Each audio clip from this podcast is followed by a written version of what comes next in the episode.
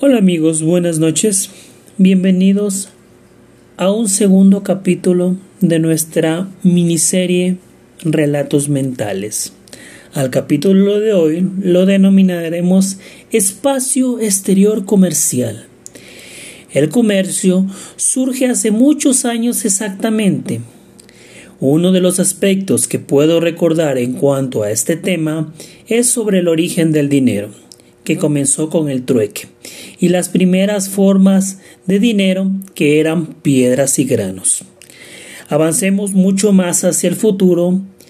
En la actualidad, en plena segunda década del siglo XXI, las personas que tengan más dinero en sí, las personas millonarias, pero pocas personas de diferentes clases sociales pueden llegar algunos beneficios que no tienen la mayoría. El turismo espacial sería algo que podría vivenciar en el futuro. ¿En qué tiempo exactamente? Bueno, eso es lo que pronostico.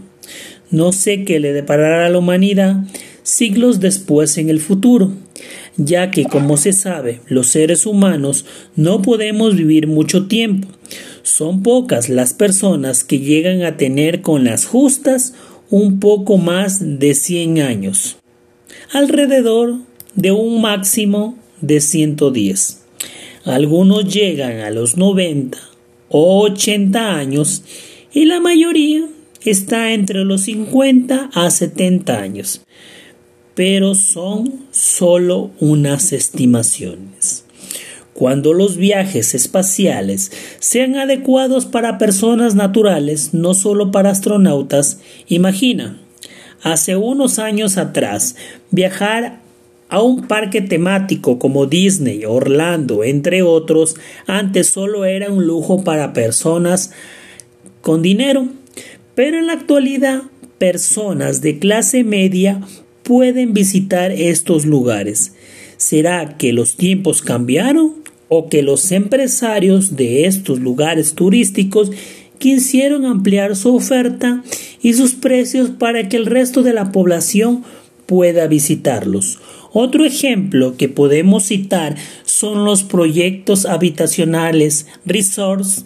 Antes solo podían acceder personas de dinero pero actualmente los proyectos habitacionales solo en su mayoría están enfocados a personas de escasos recursos, con múltiples formas de financiamiento y los resorts con precios más asequibles para todo el mundo. ¿Puedes creer que en el futuro, después de unos siglos o milenios, quién sabe, atracciones turísticas en otros planetas como un Disney en el espacio o poder observar el espacio exterior desde una estación espacial internacional? pero como un restaurante, no como la Estación Espacial Internacional dedicada a la investigación.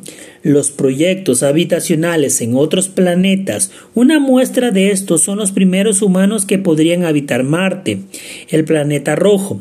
Actualmente algunas empresas quieren tener múltiples clases sociales para que las personas de escasos recursos que no tengan la solvencia para pagar estas casas en otros planetas las pueden pagar con trabajo. Pero habrá una ley que proteja al trabajador y su lugar de trabajo en otros planetas. Los millonarios tendrán la ventaja de disfrutar el beneficio de vivir la experiencia de habitar en otros planetas y como todo con el tiempo se comotiza, es decir, se vuelve algo común, podemos ver personas de clase media, baja y alta habitando en nuevos planetas. Te pones a pensar que las grandes potencias están apostando por la carrera espacial de descubrir nuevos planetas habitables para ellos tener el control total de estos beneficios.